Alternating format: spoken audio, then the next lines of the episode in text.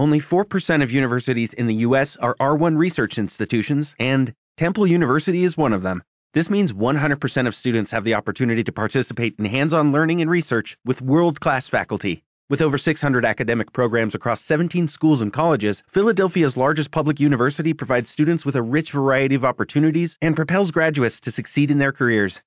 Temple University. Schedule a campus tour today at admissions.temple.edu/visit. Prólogo. Northumbria 866-867 DC. Mi nombre es Utred.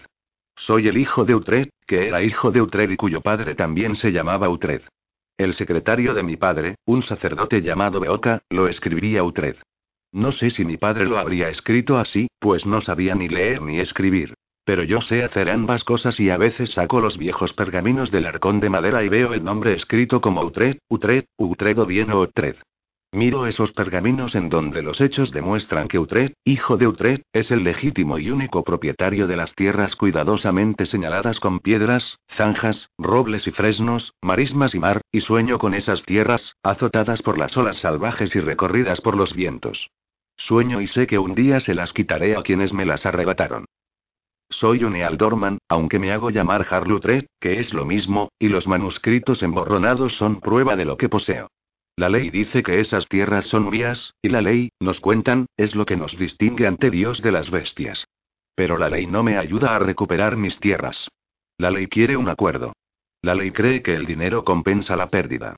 La ley, por encima de todo, teme la deuda de sangre. Pero yo soy Utred, hijo de Utred, y esta es la historia de una deuda de sangre. Es la historia de cómo recuperaré de mi enemigo lo que la ley dice que es mío. Y es la historia de una mujer y su padre, un rey. Era mi rey y todo cuanto tengo se lo debo. La comida que como, la casa en la que vivo, y las espadas de mis hombres. Todo procede de Alfredo, mi rey, que me detestaba. Esta historia comienza mucho antes de que conociera a Alfredo. Empieza cuando yo tenía nueve años y vi a los daneses por primera vez. Era el año 866 y entonces no me llamaba Utred, sino Osbert, pues era el segundo hijo de mi padre y le correspondía al primero el nombre de Utred. Mi hermano tenía a la sazón 17 años, era alto y de buena complexión, el pelo rubio de la familia y el rostro taciturno de mi padre. El día que vi a los daneses por primera vez cabalgábamos por la orilla de la playa con halcones en los brazos. Estaba mi padre, el hermano de mi padre, mi hermano, una docena de criados y yo mismo. Había focas en las rocas, y una bandada de aves marinas daba vueltas y gritaba. Demasiadas para soltar a los halcones. Cabalgamos hasta que llegamos a las aguas poco profundas y entrecruzadas que ondeaban entre nuestra tierra y Lindisfarena, la isla sagrada, y recuerdo haber mirado al otro extremo los muros desmoronados de la abadía. Los daneses la habían saqueado, pero eso tuvo lugar muchos años antes de que yo naciera, y aunque los monjes habían vuelto a habitarla, el monasterio jamás recuperó su pasada gloria. También recuerdo aquel hermoso día, y puede que lo fuera. A lo mejor llovió, pero no creo. Brillaba el sol, el mar estaba bajo, las olas eran suaves y el mundo feliz. Las garras del halcón hembra se hacían a mi muñeca protegida por una manga de cuero, tenía la cabeza cubierta con una capucha y se movía nerviosa porque escuchaba los graznidos de las aves blancas. Habíamos dejado la fortaleza antes del mediodía, en dirección al norte, y aunque llevábamos halcones no habíamos salido de caza. Pero mi padre podía cambiar de idea. Gobernábamos aquella tierra. Mi padre, el Ealdor Manutred, era señor de todo al sur del Tuede y al norte del Tine, pero teníamos un rey en Northumbria y su nombre, como el mío, era Osbert. Vivía más al sur que nosotros, rara vez venía al norte, pero ahora un hombre llamado ya quería el trono, y ya, que era un Ealdorman de las colinas al oeste de Oferuik, había reunido un ejército para desafiar a Osbert y había enviado regalos a mi padre para animarlo a que lo apoyara. Mi padre, ahora reparo en ello, tenía en sus manos el destino de la rebelión. Yo quería que apoyara a Osbert, por el único motivo de que el legítimo rey compartía mi nombre, ¿eh? Insensatamente, a los nueve años, creía que cualquier hombre llamado Osbert tenía que ser noble, bueno y valiente. En verdad Osbert era un majadero, pero era el rey, y mi padre se mostraba reacio a abandonarlo. Por desgracia, Osbert no había enviado ningún regalo y tampoco había dado muestras de respeto, mientras que ya sí, así que mi padre estaba preocupado. Sin tiempo podíamos comandar un centenar y medio de hombres a la guerra, todos bien equipados, y con un mes éramos capaces de aumentar esa fuerza a más de 400 guerreros, así que quien quiera que apoyásemos sería rey y nos estaría agradecido. O eso pensábamos. Y entonces los vi. Tres barcos.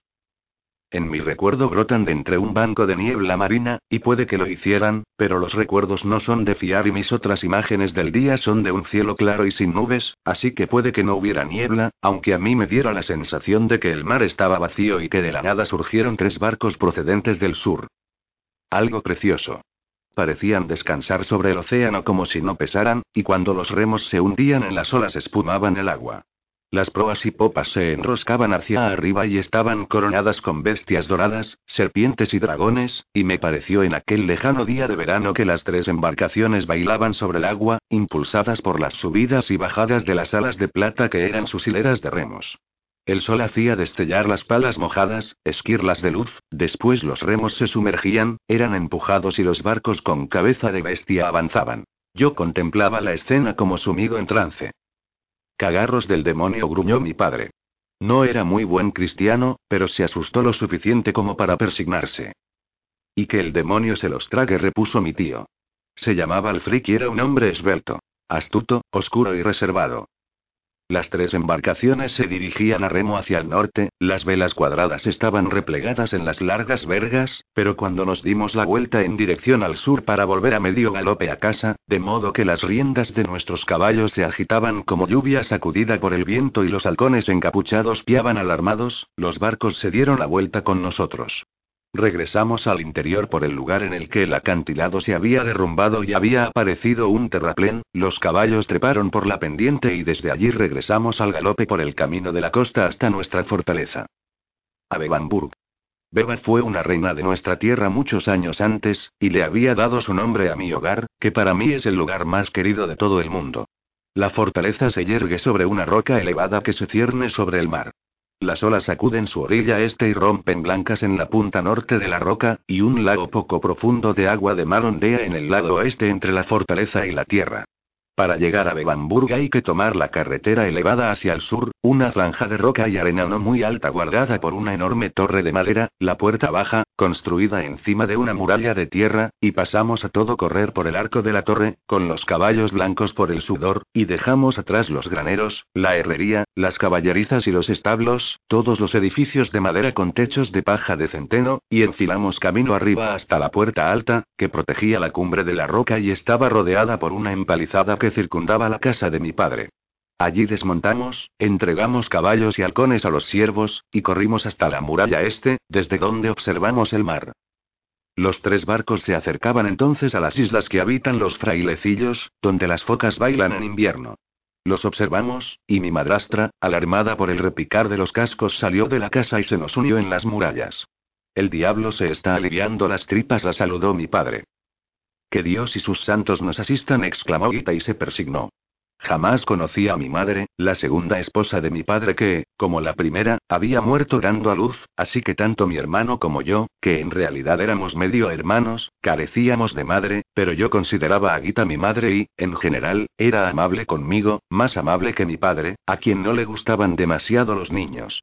Gita quería que fuese sacerdote, decía que mi hermano mayor heredaría las tierras y se convertiría en guerrero para protegerlas, así que yo tendría que encontrar otro camino en la vida. Le había dado a mi padre dos hijos y una hija, pero ninguno había sobrepasado el año. Los tres barcos se aproximaban. Parecía que se habían acercado para inspeccionar Bevanburg, cosa que no nos preocupaba pues la fortaleza se consideraba inexpugnable, así que los daneses podían mirar todo lo que quisieran. El barco más cercano tenía filas gemelas de 12 remos cada una y, a medida que el barco recorría la costa a unos 100 pasos de la orilla, un hombre saltó por la borda del barco y corrió por encima de la fila más cercana saltando de un remo a otro como si fuera un bailarín, y lo hizo con cota de malla y espada en mano. Todos rezamos para que se cayera, pero no se cayó. Tenía el pelo largo y rubio, muy largo, y cuando hubo recorrido toda la extensión de la fila de remos, se dio la vuelta y volvió a atravesarlos. Comerciaba en la desembocadura del Tine hace tan solo una semana, dijo el Frick, el hermano de mi padre. ¿Cómo sabes eso? Lo vi, repuso el Frick. Reconozco la proa. ¿Ves una franja más clara en la curva? Escupió. Entonces no llevaba cabeza de dragón. Les quitan esos mascarones de proa cuando comercian, añadió mi padre. ¿Qué compraban? Intercambiaban pieles por sal y pescado seco.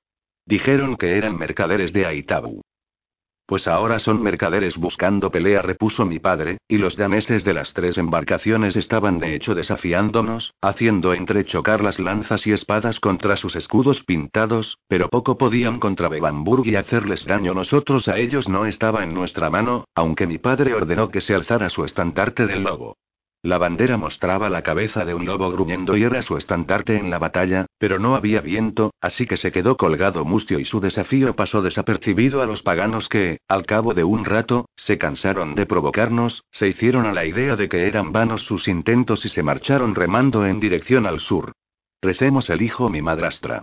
Gita era mucho más joven que mi padre. Era una mujer pequeña, regordeta, con una buena mata de pelo rubio y mucha devoción por San Cuthberto, a quien veneraba porque había obrado milagros. En la iglesia junto a la casa guardaba un peine de marfil que se decía había sido el peine de la barba del santo, y puede que lo fuera.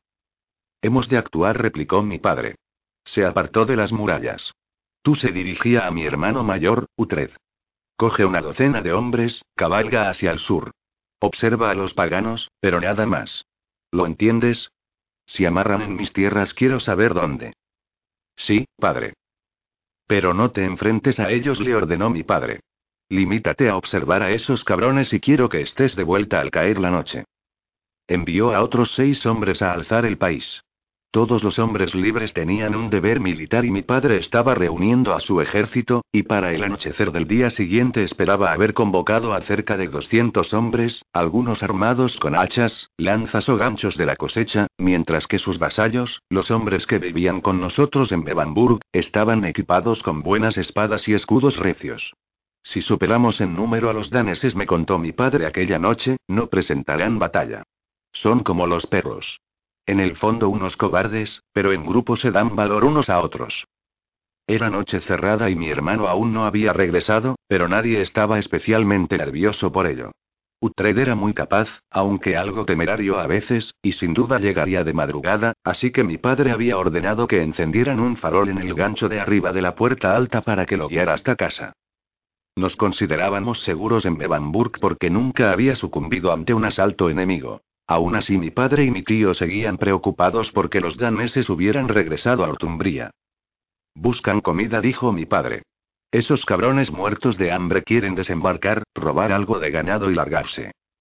Recordé las palabras de mi tío, que los barcos habían estado la semana anterior en la desembocadura del Tine intercambiando pieles por pescado seco, así que, ¿cómo iban a estar hambrientos?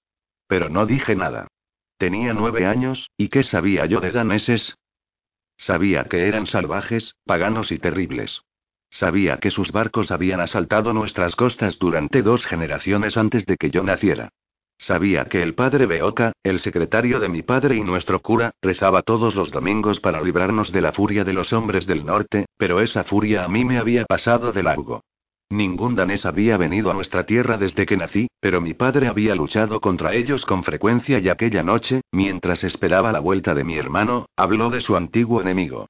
Llegaron, contó, de las tierras del norte en las que reinan el hielo y la niebla.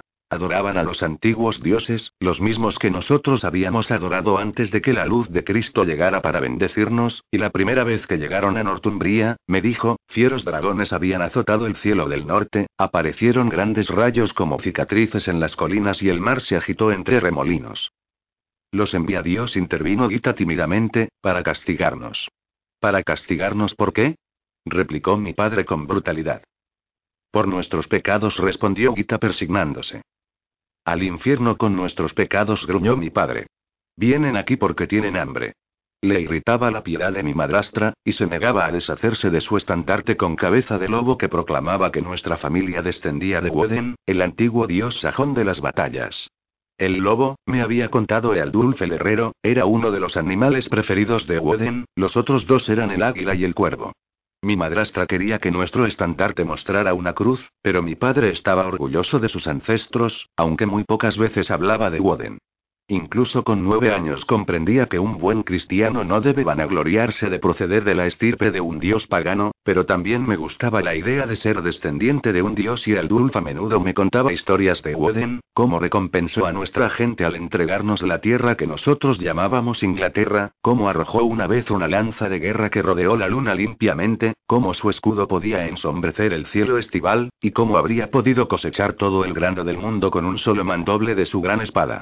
Me gustaban aquellas historias. Eran mejores que las de los milagros de Cuthberto. Los cristianos, me parecía a mí, estaban todo el día llorando, y no creía que los devotos de Woden lloraran demasiado. Esperamos en la casa. Era, como de hecho sigue siendo, un gran salón de madera, con un techo de paja espeso y recias vigas, con un arpa encima de una tarima y una chimenea de piedra en el centro del suelo. Mantener aquella hoguera encendida ocupaba a doce siervos al día, arrastraban la madera por el paso elevado y la subían hasta las puertas, y, al final del verano, hacíamos una pila de madera más grande que la iglesia como reserva de invierno. En los extremos del salón había plataformas de madera, rellenas de tierra y cubiertas con alfombras de lana, y era encima de esas plataformas donde vivíamos, por encima de las corrientes de aire. Los perros se quedaban en el suelo cubierto de helechos, donde los hombres de menor rango podían comer en las cuatro grandes fiestas del año. No había fiesta aquella noche, solo pan, queso y cerveza, y mi padre esperaba a mi hermano y se preguntaba en voz alta si los daneses se habían alzado en armas de nuevo. Normalmente vienen en busca de comida y botín, me dijo, pero en algunos sitios se han quedado y se han apoderado de tierras. ¿Crees que quieren nuestras tierras? Se harán con cualquier tierra, contestó irritado. Siempre le molestaban mis preguntas, pero aquella noche estaba preocupado, así que siguió hablando. Su tierra es piedra y hielo, y la amenazan gigantes. Quería que me contara más cosas sobre los gigantes, pero siguió rumiando. Nuestros ancestros prosiguió al cabo de un rato tomaron esta tierra. La tomaron y la mantuvieron. No vamos a abandonar lo que nos dieron nuestros antepasados. Vinieron del otro lado del mar y aquí lucharon, después construyeron aquí y aquí fueron enterrados. Esta es nuestra tierra, mezclada con nuestra sangre, reforzada con nuestros huesos. Nuestra. Estaba enfadado, pero se enfadaba a menudo. Me miraba con ojos enfurecidos, como si se preguntara si era lo suficientemente fuerte para conservar aquella tierra de Northumbria que nuestros antepasados ganaron con espadas, lanzas, sangre y matanzas. Al cabo de un rato dormimos, o por lo menos yo dormí. Creo que mi padre paseaba arriba y abajo por las murallas, pero al alba había regresado a la casa y fue entonces cuando me despertó el cuerno de la puerta alta y salí a trompicones de la plataforma al exterior de la casa, a la primera luz del día. Había rocío en la hierba, un águila marina daba vueltas en círculos por encima de nuestras cabezas, y los perros de mi padre ladraban desde la puerta de la casa en respuesta a la llamada del cuerno. Vi a mi padre correr hacia la puerta baja y lo seguí hasta que me abrí paso entre los hombres que se apiñaban junto a la muralla de tierra para mirar el paso elevado. Llegaban jinetes del sur. Serían una docena. Sus caballos levantaban nubecillas de rocío. El caballo de mi hermano los guiaba. Era un semental pinto, de ojos salvajes y paso peculiar. Estiraba las patas delanteras hacia adelante cuando corría, y era imposible no distinguir aquel caballo, pero no lo montaba Utrecht. El hombre erguido encima de la silla tenía el pelo largo, largo del color del oro suave, un pelo que saltaba como las colas de los caballos al cabalgar. Vestía malla, una vaina de espada rebotaba a su costado y portaba un hacha colgada del hombro, y era evidente que se trataba del mismo hombre que había danzado encima de los remos el día anterior. Sus compañeros vestían cuero o lana y al acercarse a la fortaleza, el hombre del pelo largo les hizo la señal de que tenían que frenar los caballos mientras él se adelantaba. Estaba a tiro pero nadie en la muralla flechó el arco, después detuvo al caballo y miró arriba, hacia la puerta. Observó toda la fila de hombres, con una expresión de burla en su rostro, después hizo una reverencia, tiró algo en el camino e hizo dar la vuelta al caballo. Lo azuzó con los talones y el caballo regresó al trote hacia donde estaban sus hombres, que se le unieron al galope en dirección sur. Lo que había tirado en el camino era la cabeza de mi hermano. Se la llevaron a mi padre, que la miró durante un largo espacio de tiempo, pero no dejó vislumbrar nada. No lloró, no gesticuló, no frunció el entrecejo. Sencillamente miró la cabeza de su hijo mayor y después me miró a mí. A partir de hoy dijo, te llamas Utred. Y esa es la historia de mi nombre. El padre Beoka insistió en que me tendrían que volver a bautizar, porque si no, el cielo no sabría quién soy cuando llegara con el nombre Utred. Protesté, pero Ita se empeñó y a mi padre le preocupaba más su satisfacción que la mía. Así que trajeron un barril medio lleno de agua de mar a la iglesia y el padre Beoka me hizo poner junto al barril y me echó agua con un cazo por encima del pelo. Recibe a tu siervo Utred entonó en la sagrada compañía de los santos y las filas de los ángeles más luminosos. Espero que los santos y los ángeles tengan menos frío del que yo tenía aquel día, y cuando me hubieron bautizado, Gita lloró por mí, aunque yo no supe por qué. Mejor hubiera sido que llorara por mi hermano. Descubrimos qué le había sucedido. Las tres embarcaciones danesas hicieron escala en la desembocadura del río Alm, donde vivía una pequeña población de pescadores y sus familias. Aquella gente se había refugiado prudentemente en el interior, aunque unos cuantos se quedaron a vigilar la desembocadura desde los bosques o un lugar elevado y nos contaron que mi hermano había llegado a la caída de la noche y había visto a los vikingos prender fuego a las casas. Los llamábamos vikingos cuando asaltaban, pero daneses o paganos cuando venían a comerciar, y aquellos hombres quemaban y saqueaban, así que los consideramos vikingos. Parecía que había pocos en la población, pues la mayoría permanecía en los barcos, y mi hermano decidió acercarse hasta las granjas y matar a aquellos pocos, pero fue víctima de una trampa. Los daneses lo habían visto acercarse y mantuvieron oculta a la tripulación de uno de los barcos al norte del poblado, y aquellos 40 hombres se echaron encima de la partida de mi hermano y los mataron a todos. Mi padre sostenía que la muerte de mi hermano había sido rápida, lo que para él era un consuelo. Mas no lo fue en absoluto, dado que vivió lo suficiente para ver que los daneses sabían quién era, porque, de otro modo, ¿por qué habrían traído su cabeza de vuelta de Bevanburg? Los pescadores dijeron que trataron de avisar a mi hermano, pero yo dudo de que lo hicieran. Los hombres dicen esas cosas para que no les culpen de los desastres, pero fuera o no avisado, murió lo mismo y los daneses se llevaron trece buenas espadas, trece buenos caballos, una cota de malla, un casco y mi antiguo nombre. Pero eso no fue todo. Una visita fugaz de tres barcos no suponía ningún acontecimiento, pero una semana después de la muerte de mi hermano oímos que una gran flota danesa había remontado los ríos para capturar Euferuik. Obtuvieron aquella victoria al día de todos los santos, cosa que hizo llorar a Gita porque indicaba que Dios nos había abandonado, pero también había buenas noticias pues al parecer mi antiguo tocayo, el rey Osbert, había forjado una alianza con su rival, el aspirante al trono ya, y se habían puesto de acuerdo en suspender su rivalidad, unir fuerzas y rescatar Euferuik. Suena sencillo, pero está claro que llevó su tiempo. Los mensajeros partieron, los consejeros hicieron las recomendaciones de rigor, los curas rezaron y hasta navidados no sellaron la paz con juramentos. Después convocaron a los hombres de mi padre, mas no podíamos partir en pleno invierno.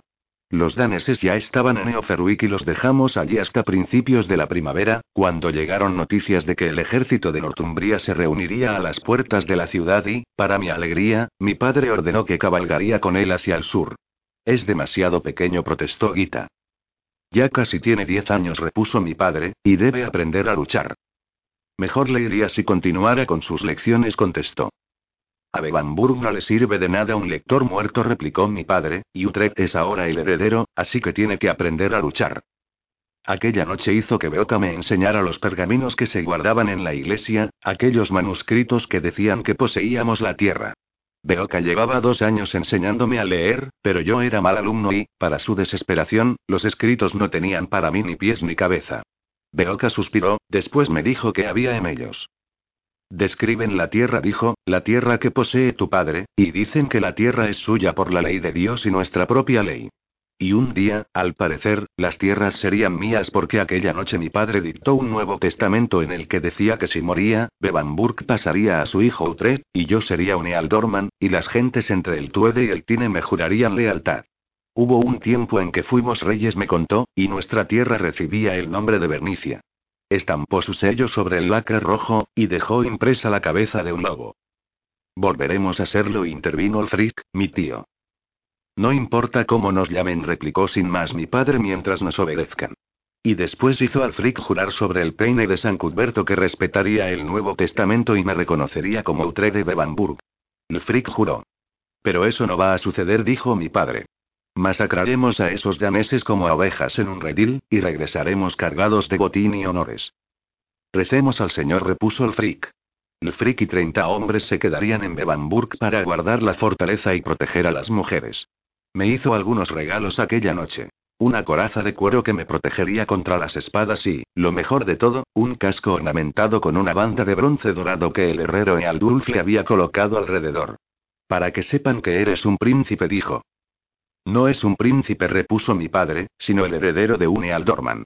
Con todo, le gustaron los regalos que me hizo su hermano y añadió dos más, una espada corta y un caballo. La espada era una hoja vieja, reducida, con una vaina de cuero forrada de borrego. Tenía una empuñadura maciza. Era torpe, pero aún así esa noche dormí con ella bajo las mantas. A la mañana siguiente, mientras mi madrastra lloraba en la fortificación de la Puerta Alta, bajo un cielo azul y límpido, marchamos hacia la guerra. 250 hombres en dirección al sur, tras nuestro estandarte con la cabeza de lobo. Corría el año 867, y fue la primera vez que partí a la guerra. Ya no he parado desde entonces. No pelearás en el muro de escudos, dijo mi padre. No, padre. Solo los hombres pueden resistir el muro de escudos, dijo, pero observarás, aprenderás y descubrirás que las estocadas más peligrosas no provienen de las hachas y espadas que se ven, sino de las que no son visibles. La hoja que llega por debajo de los escudos dirigida a los tobillos. A regañadientes me dio muchos otros consejos durante el largo camino al sur. De los 250 hombres que se dirigían hacia Oferuid desde Bebamburg, 120 lo hacían a caballo. Eran los hombres de mi padre o los granjeros más ricos los que podían permitirse algún tipo de armadura, portando escudos y espadas. La mayoría de los hombres no eran acaudalados, pero habían jurado lealtad a la causa de mi padre, y marchaban con hoces, arpones, ganchos, garfios y hachas. Algunos llevaban con ellos arcos de caza, y a todos se les había ordenado que cargaran con comida para una semana la cual consistía fundamentalmente en pan duro, queso aún más duro y pescado ahumado. Muchos iban acompañados de mujeres. Mi padre había ordenado que ninguna mujer marchara al sur, pero tampoco las envió de vuelta, pues consideraba que las mujeres los seguirían igualmente, y que los hombres peleaban mejor cuando sus esposas o amantes los observaban, y estaba seguro de que aquellas mujeres verían a las levas de Northumbria sacarles los tuétanos a los daneses. Aseguraba que éramos los hombres más duros de Inglaterra, mucho más duros que los débiles mercios.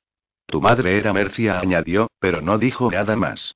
Nunca hablaba de ella. Sabía que estuvieron casados menos de un año, que había muerto dándome a luz y que era hija de otro Ealdorman, pero por lo que a mi padre respectaba podría no haber existido nunca. Aseguraba despreciar a los mercios, pero no tanto como se burlaba de los mimados sajones del oeste. En Wessex no saben qué es la dureza mantenía, aunque reservaba sus juicios más severos para los anglos del este. Viven en pantanos, me dijo una vez, y viven como ranas. En Northumbria siempre hemos detestado a los anglos del este desde que nos vencieron en la batalla y mataron a Etelfrido, nuestro rey y esposo de la beba que dio nombre a nuestra fortaleza. Más tarde descubriría que los anglos del este habían dado cobijo en invierno y caballos a los daneses que capturaron Eoferuik, así que mi padre tenía razones más que sobradas para despreciarlos. Eran ranas traicioneras. El padre Beoka cabalgó con nosotros hacia el sur. A mi padre no le gustaba demasiado el cura, pero no quería ir a la guerra sin un hombre de Dios que se encargara de rezar. Beoka, a su vez, sentía devoción por mi padre, que lo había liberado de la esclavitud y proporcionado una educación. Mi padre hubiera podido adorar al diablo y Beoka, me parece a mí, se habría hecho el ciego. Se afeitaba con esmero, era joven y extraordinariamente feo, tenía una bizquera que daba miedo, la nariz aplastada, el pelo rojo y rebelde y la mano izquierda paralizada. También era muy inteligente, aunque yo no lo apreciaba entonces, pues me molestaba que me diera lecciones. El pobre hombre había intentado enseñarme las letras por todos los medios, pero yo me burlaba de sus esfuerzos, y prefería recibir una paliza de mi padre que concentrarme en el alfabeto. Seguimos la calzada romana, cruzamos la gran muralla junto al Tine, y continuamos hacia el sur. Los romanos, me contó mi padre, eran gigantes que construían cosas fabulosas, pero habían vuelto a Roma y los gigantes murieron. Los únicos romanos que ahora quedaban eran curas, pero las carreteras de los gigantes allí seguían y, mientras avanzábamos en dirección sur, más hombres se nos fueron uniendo hasta que los páramos a cada lado de la superficie de piedra rota de la calzada constituyeron una horda. Los hombres dormían al raso. Solo mi padre y sus vasallos principales se alojaban durante la noche en abadías o graneros. También nos rezagábamos. Incluso con nueve años yo reparaba en cuanto nos rezagábamos. Los hombres habían traído con ellos alcohol, o robaban hidromiel o cerveza de los pueblos por los que pasábamos, y a menudo se emborrachaban y acababan por derrumbarse a un lado de la carretera, cosa que a nadie parecía importarle. Ya nos alcanzarán, comentaba mi padre despreocupado. No está bien, me dijo el padre Beoca. ¿Qué no está bien? Tendría que haber más disciplina. He leído las crónicas de las campañas romanas y sé que tiene que haber más disciplina. Ya nos alcanzarán, dije yo, repitiendo las palabras de mi padre. Esa noche se nos unieron hombres de un lugar llamado Cetrec donde, hacía mucho, habíamos derrotado a los galeses en una gran batalla. Los recién llegados cantaban la batalla, recordando cómo habíamos alimentado a los cuervos con la sangre de los extranjeros, y las palabras alegraron a mi padre, quien me dijo que estábamos cerca de Oferwick y que al día siguiente nos uniríamos a Osbertilla, y cómo entonces volveríamos a alimentar a los cuervos. Estábamos sentados junto a una hoguera, una de las muchas que se extendían por los campos. Al sur, más allá de la llanura, veía el cielo iluminado por la luz de más hogueras y supe que indicaban el lugar donde se había reunido el ejército de Northumbria. El cuervo es una criatura de Woden, ¿verdad? Pregunté nervioso. Mi padre me miró con acritud. ¿Quién te ha contado eso? Yo me encogí de hombros, no respondí. Ealdulf, Supuso, pues sabía que el herrero de Bebamburg, que se había quedado en la fortaleza con Frick, era pagano en secreto. Lo he oído por ahí, dije, con la esperanza de que la evasiva me sirviera para que no me pegara, y sé que nosotros descendemos de Woden. Y descendemos, reconoció mi padre, pero ahora tenemos un nuevo dios. Dirigió una mirada torva hacia el campamento, donde los hombres bebían. ¿Sabes quién gana las batallas, chico? Nosotros, padre. La facción menos ebria repuso, y tras una pausa agregó. Pero ayuda a estar borracho. ¿Por qué? Porque el muro de escudos es un lugar horrible. Contempló la hoguera. He estado en seis muros de escudos, prosiguió, y todas las veces he rezado porque fuera el último. Pero, mira, tu hermano era un hombre al que le hubiese encantado el muro de escudos. Tenía valor. Se quedó callado, pensando, después puso ceño. El hombre que arrojó su cabeza. Quiero su cabeza. Quiero escupirle en los ojos muertos y ensartar su cráneo en un asta encima de la puerta baja. La obtendréis, repuse. Respondió a eso con desdén. ¿Qué sabrás tú? preguntó. Te he traído, chico, para que veas la batalla. Porque nuestros hombres deben ver que estás aquí. Pero no lucharás. Eres como un perro joven que observa a los viejos matando al jabalí, pero que no muerde. Mira y aprende, mira y aprende y puede que algún día seas útil. Pero de momento no eres más que un cachorro. Me despidió con un ademán de la mano. Al día siguiente la calzada romana atravesó una llanura, cruzamos acequias y zanjas, hasta que al final llegamos al lugar en que los ejércitos combinados de Osberti ya habían montado sus refugios. Más allá, y solo visible a través de los árboles desperdigados, estaba Eofervik, y allí era donde se encontraban los daneses. Eofervik era, y sigue siendo, la ciudad más importante del norte de Inglaterra. Posee una gran abadía, un arzobispo, una fortaleza, murallas elevadas y un enorme mercado. Se alza junto al río Ouse, y presumen de puente, pero los barcos pueden llegar a Ofervik desde el distante mar, y así fue como los daneses habían venido. Debían de saber que Northumbria estaba debilitada por una guerra civil, que Osbert, el rey legítimo, había marchado en dirección oeste para encontrarse con las fuerzas del pretendiente ya, y durante la ausencia del rey tomaron la ciudad. No debió de resultarles muy difícil descubrir la falta de Osbert. El problema entre Osbert y ya llevaba semanas gestándose, y Ofervik estaba llena de comerciantes, muchos de ellos del otro lado del mar, los cuales sabrían de la amarga rivalidad entre ambos dignatarios. Una de las cosas que aprendí de los daneses es que saben cómo espiar. Los monjes que escriben las crónicas nos cuentan que vinieron de ninguna parte, los barcos con cabeza de dragón emergieron de repente del vacío azul, pero pocas veces era así. Las tripulaciones vikingas podían atacar inesperadamente, pero las grandes flotas, las flotas de guerra, se dirigían donde sabían de problemas o enconadas rivalidades. Encontraban una herida y hurgaban en ella como gusanos. Mi padre me llevó cerca de la ciudad, con él y una veintena de sus hombres, todos montados y todos protegidos con malla o cuero. Veíamos al enemigo en la muralla. Parte de la muralla era de piedra, obra romana, pero la mayoría de la ciudad estaba protegida por un muro de tierra, coronado con una elevada empalizada de madera, y hacia el este de la ciudad parte de esta había desaparecido.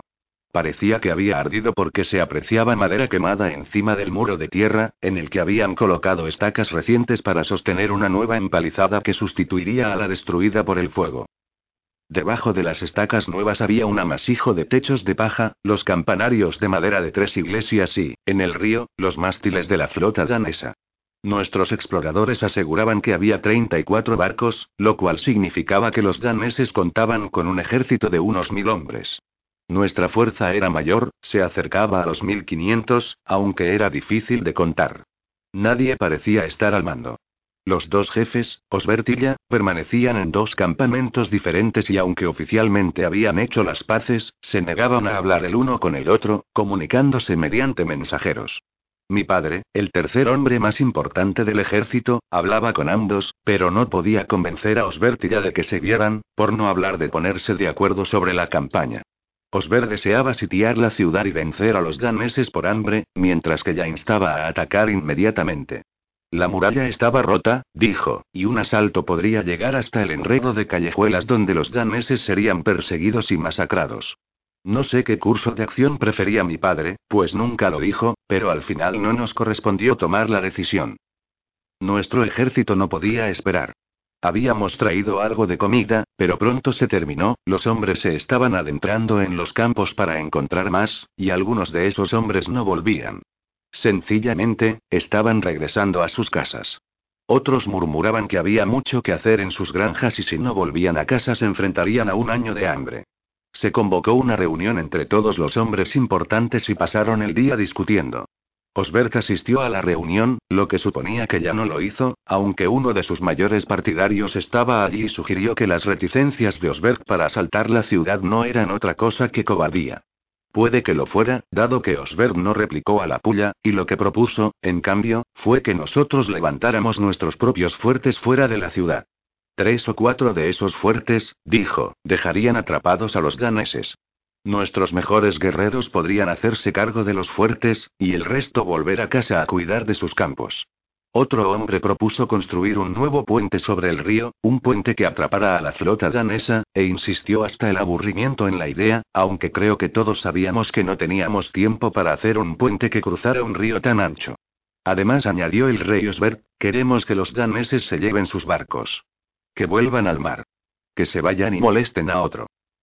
Un obispo defendió que esperaran, esgrimiento que aún no había llegado el Ealdor Manegbert, con sus hombres, cuyas tierras estaban al sur de Ofervik. Ni tampoco está Rixik, comentó un cura, hablando de otro gran señor. Está enfermo, dijo Osbert. Enfermo de valor, se burló el portavoz de ella. Dadles tiempo, sugirió el obispo. Con los hombres de Egbert y Rixik tendremos suficientes tropas para asustar a los daneses por la sola superioridad numérica. Mi padre no dijo nada en la reunión, aunque era evidente que muchos hombres querían que hablara, y a mí me dejó perplejo que se quedara callado, pero por la noche Beoka me explicó el porqué. Si hubiera dicho que debemos atacar, dijo el cura, los hombres asumirían que se alinea con ella, mientras que si apoya el sitio, se interpretaría que está del lado de Osbert. ¿Y eso importa? Beoka me miró desde el otro lado de la hoguera del campamento, uno de sus ojos me miró mientras el otro vagaba en la noche. Cuando hayamos derrotado a los daneses, dijo, la disputa entre Osbert y ya volverá a empezar. Tu padre no quiere saber nada del asunto. Pero apoye a la facción que apoye, dije, ganará. Pero ¿y si acaban matándose el uno al otro? preguntó Beoka. ¿Quién será el rey, entonces? Lo miré, comprendí y no dije nada. ¿Y quién será el rey después? preguntó Beoka, y me señaló. Tú, y un rey tendría que saber leer y escribir. Un rey respondí desdeñoso, siempre puede contratar hombres que lean y escriban. Después, a la mañana siguiente, la decisión de atacar o sitiar fue tomada por nosotros, pues llegaron noticias de que habían aparecido más naves danesas en la desembocadura del Umber, y eso solo podía significar que el enemigo recibiría refuerzos en unos días, así que mi padre, que había guardado silencio durante tanto tiempo, acabó hablando. Hemos de atacarles, dijo a Osbert ya antes de que lleguen los nuevos barcos. Por supuesto, coincidió con él de manera entusiasta, e incluso Osberg comprendió que los barcos nuevos suponían que todo había cambiado. Además, los daneses de la ciudad tenían problemas con su nueva fortificación.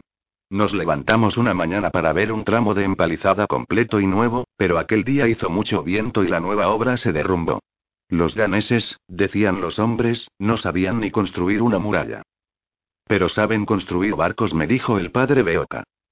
Un hombre que sabe construir un barco, me informó el padre Beoka, suele ser capaz de construir una muralla. No es tan difícil.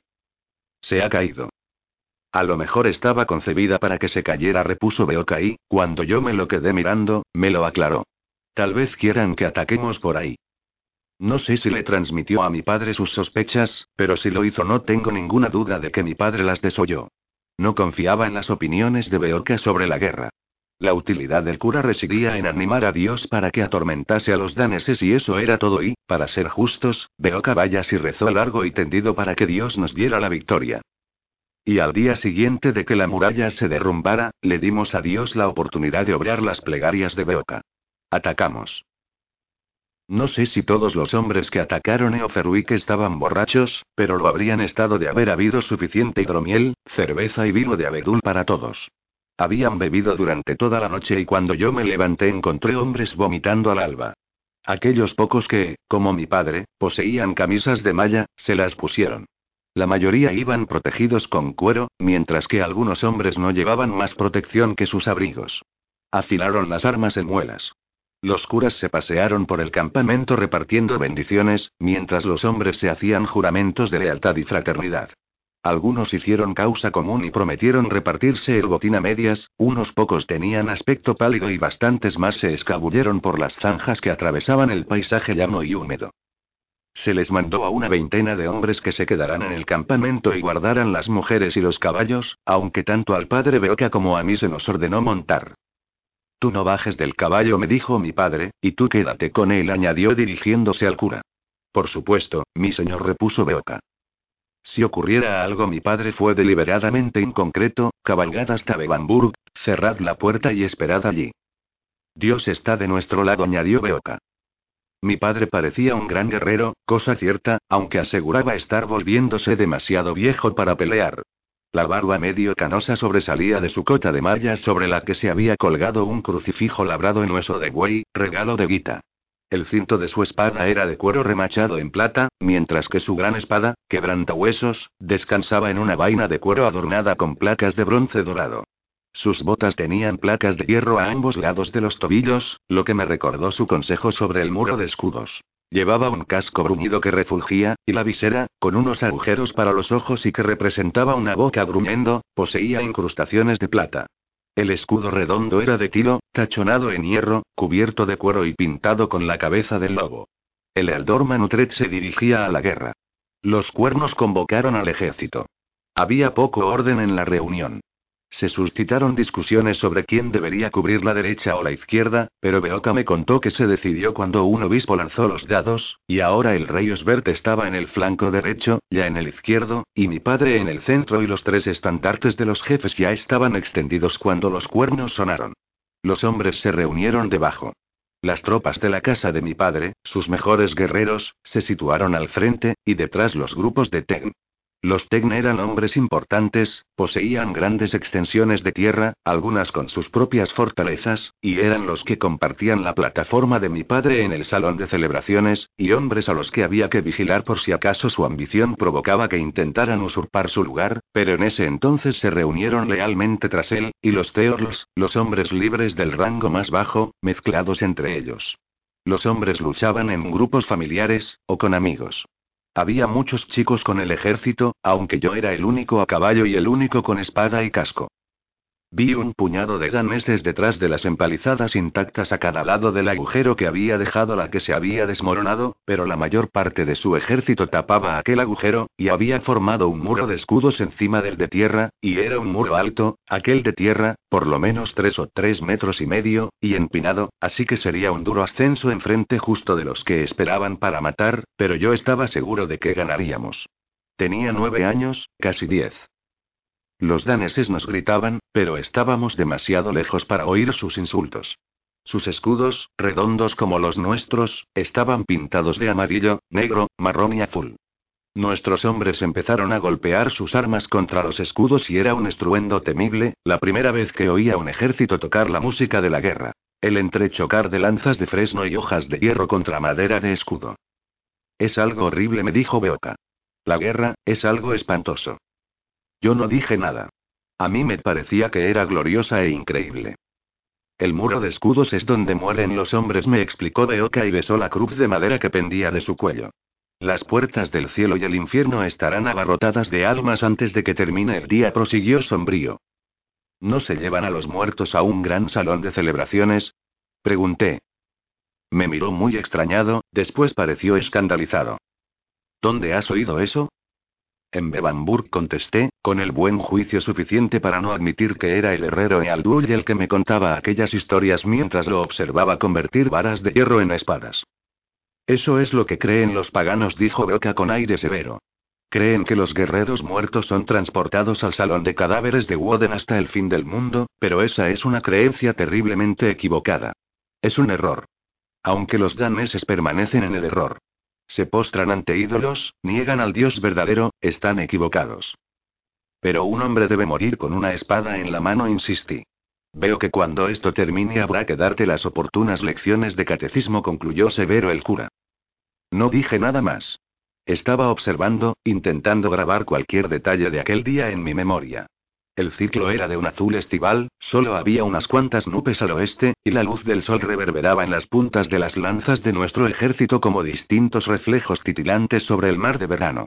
El prado sobre el que se venía el ejército estaba moteado de prímulas, y se oyó un cuco llamar desde los bosques que había detrás de nosotros, desde donde una multitud de mujeres observaba al ejército. Había cisnes en el río, cuya superficie se mostraba tranquila al no soplar mucho viento. El humo de los fuegos de las cocinas dentro de Ofervik se elevaba casi en línea recta, y esa visión me recordó que habría una fiesta en la ciudad aquella noche, una fiesta de cerdo asado o lo que fuera que encontrásemos en las despensas enemigas. Algunos de nuestros hombres, aquellos situados en vanguardia, se aproximaban para gritarle al enemigo, o a retarlos para que bajaran y se enfrentaran en una batalla individual entre los frentes, uno contra uno, pero ningún danés rompió filas. Solo observaban, esperaban, sus lanzas componían un seto, sus escudos un muro, y entonces nuestros cuernos volvieron a sonar y el griterío y el fragor de los escudos se diluyó mientras nuestro ejército avanzaba pesadamente. Lo hacía de forma irregular. Tarde, mucho más tarde, entendería la renuencia de los hombres para lanzarse contra un muro de escudos, no digamos contra un muro de escudos encima de un terraplén inclinado. Pero aquel día solo estaba impaciente porque nuestro ejército ganase terreno y abriera una brecha entre los insolentes daneses, y Beoka tuvo que refrenarme, me agarró las riendas para evitar que me lanzase al galope entre la retaguardia. Esperaremos hasta que entren, dijo. Quiero matar un danés, protesté. No seas estúpido, Utrecht repuso Beorca furioso. Si intentas matar a un danés, tu padre se quedará sin hijos. Ahora eres su único descendiente, y tu deber es sobrevivir. Así que cumplí con mi deber y me quedé atrás, mientras observaba cómo, muy, muy lentamente, nuestro ejército encontraba el valor para avanzar hacia la ciudad. El río se hallaba a nuestra izquierda, el campamento vacío detrás, a nuestra derecha, y el incitante hueco en la muralla de la ciudad estaba justo enfrente de nosotros, y allí esperaban los daneses en silencio, con los escudos solapados. Los más valientes serán los primeros, me dijo Beoca, y tu padre estará entre ellos. Harán una cuña, lo que los autores latinos llaman un porcinum caput. ¿Sabes qué significa eso? No ni me importaba. Cabeza de cerdo. Como el colmillo de un jabalí. Los más valientes irán los primeros, y si se abren paso, los demás los seguirán. Beoka tenía razón, se formaron tres cuñas delante de nuestras filas, una por cada casa. La de Osbert, la de ella y la de mi padre. Los hombres se apretaron al máximo, con los escudos solapados como los de los daneses, mientras la retaguardia de cada cuña sostenía sus escudos en alto como un techo, y después, cuando estuvieron listos, los hombres de las tres cuñas lanzaron un gran grito y avanzaron. No corrían. Yo había esperado que corrieran, pero no se puede mantener la cuña si los hombres corren. La cuña es la guerra lenta, suficientemente lenta para que los hombres de dentro se pregunten cuán fuerte es el enemigo y para empezar a temer que el resto del ejército no les siga, pero lo hicieron. Las tres cuñas no habían avanzado más de 20 metros antes de que el resto de hombres las siguiera. Quiero estar más cerca, dije. Esperarás, repuso Beoka. Oí entonces el clamor.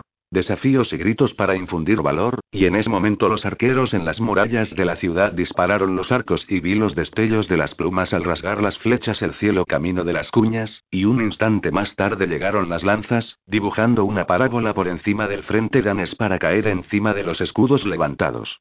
Para mi sorpresa, me pareció que no hirieron a nadie en nuestras filas, aunque se veían los escudos infestados de flechas y lanzas como las espinas de un puerco espín, y las tres cuñas siguieron avanzando mientras les llegaba el turno a nuestros arqueros de disparar a los daneses y las últimas filas de la formación se separaban para arrojar a su vez sus lanzas al muro de escudos enemigo.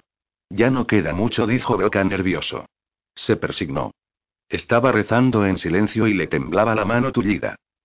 Yo observaba la cuña de mi padre, la central, la que había justo enfrente del estandarte con la cabeza de lobo. Vi los escudos que se tocaban desaparecer en el foso frente al terraplén y supe que mi padre estaba peligrosamente cerca de la muerte y lo insté a ganar, a matar, a dar al nombre Utre de Bebamburg más fama todavía, y entonces vi la cuña de escudos emerger de la zanja y, como una bestia monstruosa, reptar por la cara del terraplén.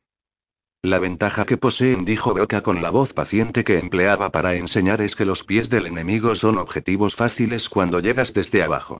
Creo que intentaba tranquilizarse, pero yo le creí igualmente, y debía de ser cierto pues no parecía que el muro de escudos enemigo pudiera contener la formación de mi padre, la primera en subir el terraplén. En ese momento no veía nada excepto el destello de las armas al subir y bajar, y oí aquel sonido, la auténtica música de la batalla, los tajos del hierro contra la madera, el hierro contra el hierro, pero la cuña seguía moviéndose. Cual colmillo de jabalí afilado como una navaja había perforado el muro de escudos danes y seguía avanzando, y aunque los daneses envolvieron la cuña, parecía que nuestros hombres estaban ganando porque siguieron empujando una vez atravesado el terraplén, y los soldados de detrás debieron presentir que Lealdorman Utrecht les había traído la victoria porque repentinamente vitorearon y se abalanzaron en tropel para socorrer a la asediada cuña. Loado sea Dios, exclamó Beoka, pues los daneses estaban huyendo. Por un instante habían formado un denso muro de escudos, erizado de armas, pero ahora desaparecían dentro de la ciudad y nuestro ejército, con el alivio de los hombres cuyas vidas han escapado de la muerte, cargaban tras ellos. Ahora despacio, dijo Beoka, mientras se adelantaba con su caballo y guiaba el mío por las riendas. Los daneses habían desaparecido. En su lugar, el terraplén se había cubierto de negro. Eran nuestros hombres, que se metían desordenadamente en la ciudad por el hueco de las murallas y después bajaban al otro lado hasta las calles y callejuelas más alejadas. Las tres banderas, la cabeza de lobo de mi padre, el hacha de guerra de ella y la cruz de Osbert, coronaban Eoferuik. Oí los vítores de los hombres y azucé al caballo, librándome de Beoca. Vuelve. Me gritó él, pero aunque me siguió, no intentó arrastrarme. Habíamos ganado, Dios nos había dado la victoria y yo quería estar lo suficientemente cerca para oler la sangre. Ninguno de los dos podíamos introducirnos en la ciudad porque el hueco en la empalizada estaba asfixiado por nuestros soldados, pero volvía a azuzar mi yegua y ella se abrió paso entre el montón. Algunos hombres protestaron por lo que estaba haciendo, después vieron el aro de bronce dorado en mi casco y supieron que era de noble cuna, así que intentaron ayudarme a pasar, mientras Beoka, perdido en la retaguardia, gritaba que no debía alejarme demasiado de él. Alcánzame. Le repliqué. Entonces volvió a gritar, pero esta vez su tono era frenético, aterrorizado, y me di la vuelta para ver a los daneses lanzarse en manada contra el terreno hasta el que había avanzado nuestro ejército. Era una horda de daneses que debió de salir por la puerta norte de la ciudad para cortar nuestra retirada, y sabían que nos retiraríamos pues, después de todo sí sabían construir muros, y lo habían hecho a lo largo de las calles de la ciudad, después habían fingido huir de la muralla para arrastrarnos hasta el matadero y ahora accionaban el resorte que cerraba la trampa. Algunos de los daneses que venían de la ciudad iban montados, la mayoría a pie, y Beoka sufrió un ataque de pánico. No lo culpo. A los daneses les gusta matar curas cristianos y Beoka debió de ver la muerte, y como no deseaba el martirio le dio la vuelta al caballo, lo espoleó con fuerza y salió al galope junto al río. Ya los daneses, que no les preocupaba el destino de un hombre donde tantos quedaron atrapados, no les importó que se fuera. Sucede que en la mayoría de los ejércitos, los hombres apocados y con peores armas se refugian en las últimas filas. Los valientes están en la vanguardia, los débiles buscan la parte de atrás, así que quien consigue alcanzar la retaguardia de un ejército enemigo organiza una carnicería. Ahora soy un hombre anciano y ha sido mi destino el de ver el pánico apoderarse de muchos ejércitos. Ese pánico es peor que el terror de las ovejas en un redil asaltado por lobos, más frenético que los espasmos de un salmón en una red extraída a la superficie. Su sonido debe partir en dos los cielos, pero para los daneses aquel día trajo el dulce sonido de la victoria, y para nosotros la muerte. Intenté escapar. Dios sabe que también fui presa del pánico. Había visto a Beoka huir a todo correr por los sauces junto al río y conseguí que la yegua se diera la vuelta, pero entonces uno de nuestros propios hombres me agarró, al parecer para hacerse con mi caballo, y yo tuve suficiente seso para sacar la espada corta y hendirla a ciegas mientras azuzaba a la bestia, aunque solo conseguí salir del gentío aterrorizado para meterme en el camino de los daneses. Por todas partes a mi alrededor había hombres aullando y hachas y espadas danesas volando y cercenando. El trabajo triste, el festival de sangre, la canción de la espada, lo llaman, y es posible que durante un rato me salvara el hecho de que era el único de todo nuestro ejército que iba montado, porque había una veintena de daneses también a caballo y me debieron de confundir con uno de los suyos. Pero entonces uno de ellos me llamó en un idioma que yo no hablaba y cuando lo miré y vi su larga melena, sin casco, su larga y rubia melena, la malla plateada y la sonrisa salvaje en un rostro salvaje y lo reconocí como el hombre que había matado a mi hermano, como el insensato que era, empecé a gritarle. Había un portaestandarte detrás del danés de larga cabellera, un ala de águila que ondeaba sobre un largo mástil. Las lágrimas me emborronaban la visión, y puede que la locura de la batalla se apoderara de mí porque, a pesar del pánico, cabalgué hasta el danés de larga cabellera y lancé una estocada con mi pequeña espada, la paró con la suya y mi débil hoja se dobló como la espina de un arenque. Se dobló sin más y el danés ya se preparaba para rematarme cuando se fijó en mi patética arma torcida y empezó a reírse. Yo me estaba meando encima, él se reía, volví a golpearlo con la inútil espada y él siguió riéndose, después se inclinó, me quitó el arma de las manos y la tiró al suelo. De inmediato me agarró a mí. Yo gritaba y le pegaba, pero a él todo aquello le parecía graciosísimo, y me colocó boca abajo en la silla y espoleó su caballo para adentrarse de nuevo en el caos y proseguir con la escabechina. Y así fue como conocí a Ragnar, Ragnar el temerario, el asesino de mi hermano y el hombre cuya cabeza se suponía que debía adornar un poste en las murallas de Bevanburg, el Jarl Ragnar. ¿Te preocupas por tu familia? Entonces, ¿por qué darles solo huevos ordinarios cuando pueden disfrutar de lo mejor? Eggland's Best, los únicos huevos con ese delicioso sabor fresco de granja, además de la mejor nutrición, como 6 veces más vitamina D, 10 veces más vitamina E y 25% menos de grasa saturada que los huevos regulares, además de muchos otros nutrientes importantes. Así que, dales los mejores huevos. Eggland's Best, mejor sabor, mejor nutrición, mejores huevos.